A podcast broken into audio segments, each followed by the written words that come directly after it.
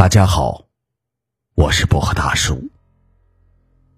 今天讲的是妙手接生。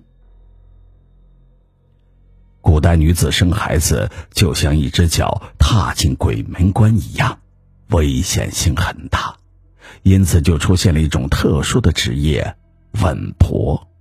而这稳婆不光帮助无数小生命来到人间，而且还帮助了。万千产妇转危为安。说在民国的时候，东北某个村子就有一位姓刘的大娘，刘大娘就是当地有名的稳婆。她这大半辈子经她手接生的新生儿，少说也有上千个。当然，这其中也没少遇到大大小小的麻烦事，像什么脐带缠颈啊，胳膊腿拧在一块儿了。不管情况多么棘手，就看刘大娘这揉揉那按按，三两下就保证了母子平安。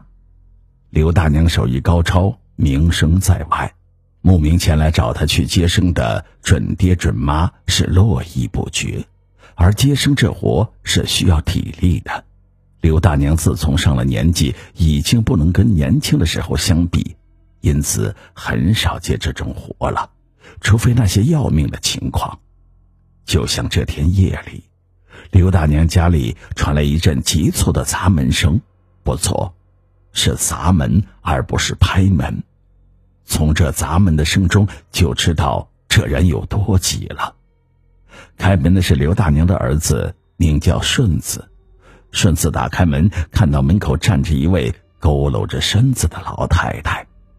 见开门，那老太太气喘吁吁的问：“刘大娘在家吗？”顺子说：“哦，这位老人家，我是他的儿子，您找我娘有什么事啊？”“哎，我的儿媳妇难产，求刘大娘前去救命啊！”啊！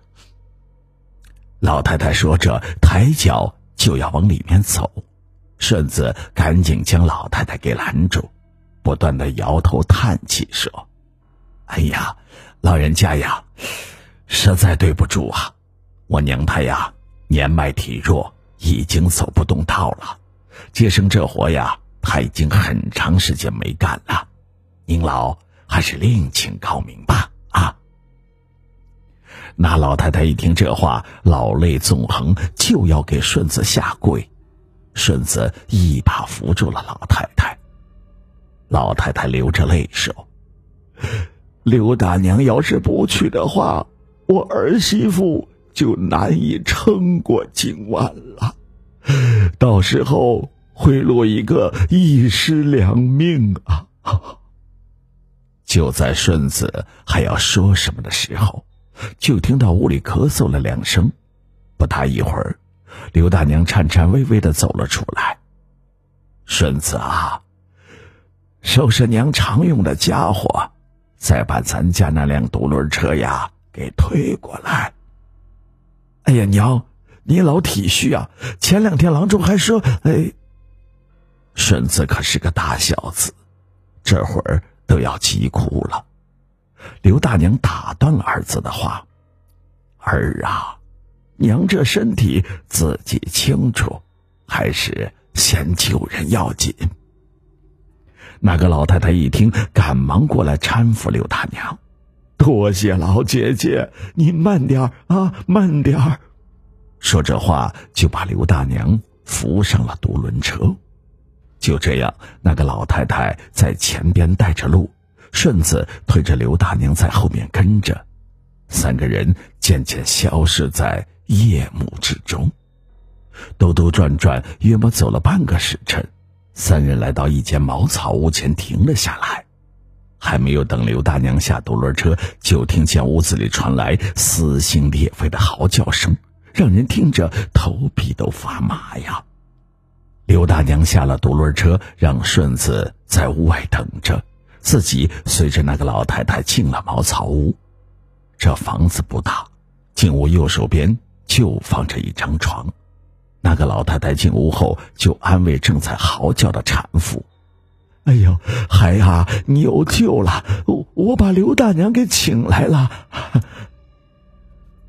刘大娘也上前安慰产妇：“孩子啊，别怕，大娘来了，不会有事的。”当刘大娘要先去产妇内衣的时候，那个老太太突然说：“老姐姐，你可得有点思想准备呀。”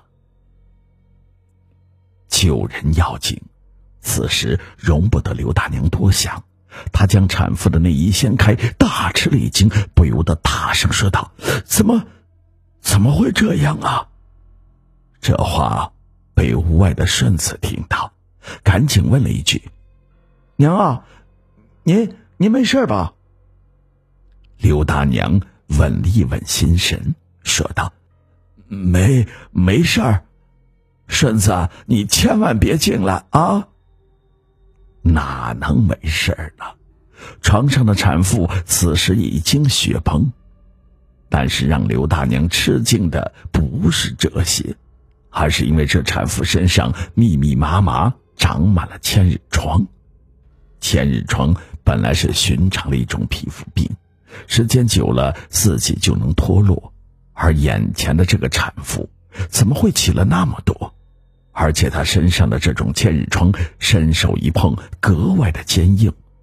刘大娘以前从来没有见过这种情况，但是刘大娘接生多年，心理素质很好，很快就稳定了心神。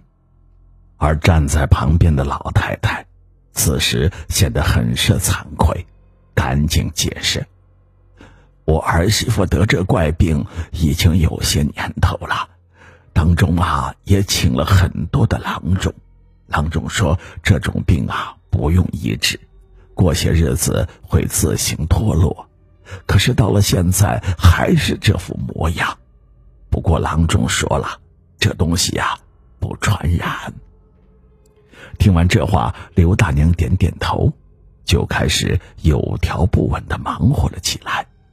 她伸手在产妇的肚子上这边揉揉，那边按按，不多时，原本被折腾的死去活来的产妇这会儿也就不叫了。终于啊，第一个小娃娃降生了，没错，是第一个。因为凭他这些年的经验，刘大娘拿手一摸，当即断定，这产妇肚子里怀的可能是双胞胎。刘大娘擦了一把汗说。老妹妹呀，恭喜了！如果我没有摸错，你儿媳肚子里应该还有一个。可是，随着这第二个孩子呱呱落地，这产妇的肚子依然不见瘪。刘大娘心想：难道我摸错了？肚子里还有？这时候，产妇喊了一声：“哎呀，疼！”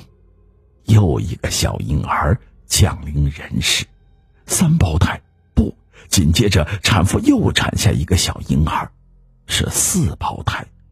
只是后边这两个孩子生的是非常的顺利。那老太太看着这四个小家伙，再次老泪纵横。见到他们母子平安，刘大娘虚弱的笑了一下，气喘吁吁的靠在了床边。累的都快站不起来了。老太太过意不去的说：“哎呀，老姐姐辛苦了，要不是您在呀，我媳妇儿今天晚上就够呛了。我想过了，看能不能帮您。”刘大娘摆摆手说：“老妹妹呀，这都是命。”是上天注定，我这辈子给你的儿媳妇接生，你呀也别往心里去。刘大娘说完，冲着门喊：“顺子啊，去门口背娘出去，咱啊回家。”出了茅草屋，告别了那老太太，顺子推着刘大娘往家走。走到半路的时候，刘大娘突然叫住了顺子。儿啊，停在路边，为娘要嘱托你点事，顺子一听娘说这话，赶紧停下车，来到了娘的身边，问道：“娘，啥事儿？回家再说呗。”刘大娘说：“就在这儿说吧，娘啊，自知时日不多，不过我得交代你几句。今天晚上这事儿，你回去以后跟谁都不准说，就当没有发生过。再者，娘也不准你回去找那个老太太，记住了吗？”顺子抹了一把眼泪。用力的点点头，而刘大娘笑了一下，说：“行了，咱走吧。”然后含笑坐在车上睡着了。而刘大娘这一睡，就再也没有醒过来。刘大娘去世后，顺子悲痛不已，守着灵堂一连好几天，像丢了魂似的，不吃不喝不眠不休。就守在母亲的灵柩前，希望陪着娘走完这最后一程。刘大娘出殡后，顺子却得了重病。那些自认高明的郎中被请来以后，却是个个束手无策。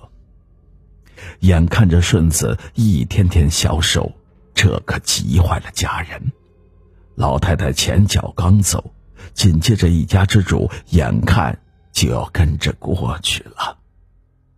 这一天，家人又出去寻访名医，躺在炕上的顺子感觉有人走了过来，是一位佝偻着身子的老太太。老太太来在炕沿，顺子一眼就认出来，她正是自己陪母亲去接生的那户人家的老太太。这老太太将一包东西放在了炕上，简单的嘱咐了几句：“孩子呀，这东西你用火给焙干，研成粉末，再配上黄芪水服下，嘿，你的病啊就能好了。”老太太说完，转身就走了。这包东西是什么？等家人回来之后，打开一看。竟然是一块雪白雪白的东西，而那东西长满了刺。家里人没有人认识，不过看起来像是药材，于是就拿到药铺让掌柜给尝尝眼。掌柜的看后连连的赞叹：“哎呀呀呀呀，这可是世间少有的奇药啊！这东西名叫胃皮，看这块胃皮，那刺猬至少活了五百年呐！”已经是一个有道行的仙家了。哎呀，只是啊，这刺猬仙将这胃皮仙袍脱去，再修行起来，哎呦，可就危险的多了。哎，家里人把这五百年的刺猬皮烘干，研成了粉末。顺子只喝了一碗，他的身体马上就好，跟没事人似的。这可真应了那句老话：“这积善之家，必有余庆啊。”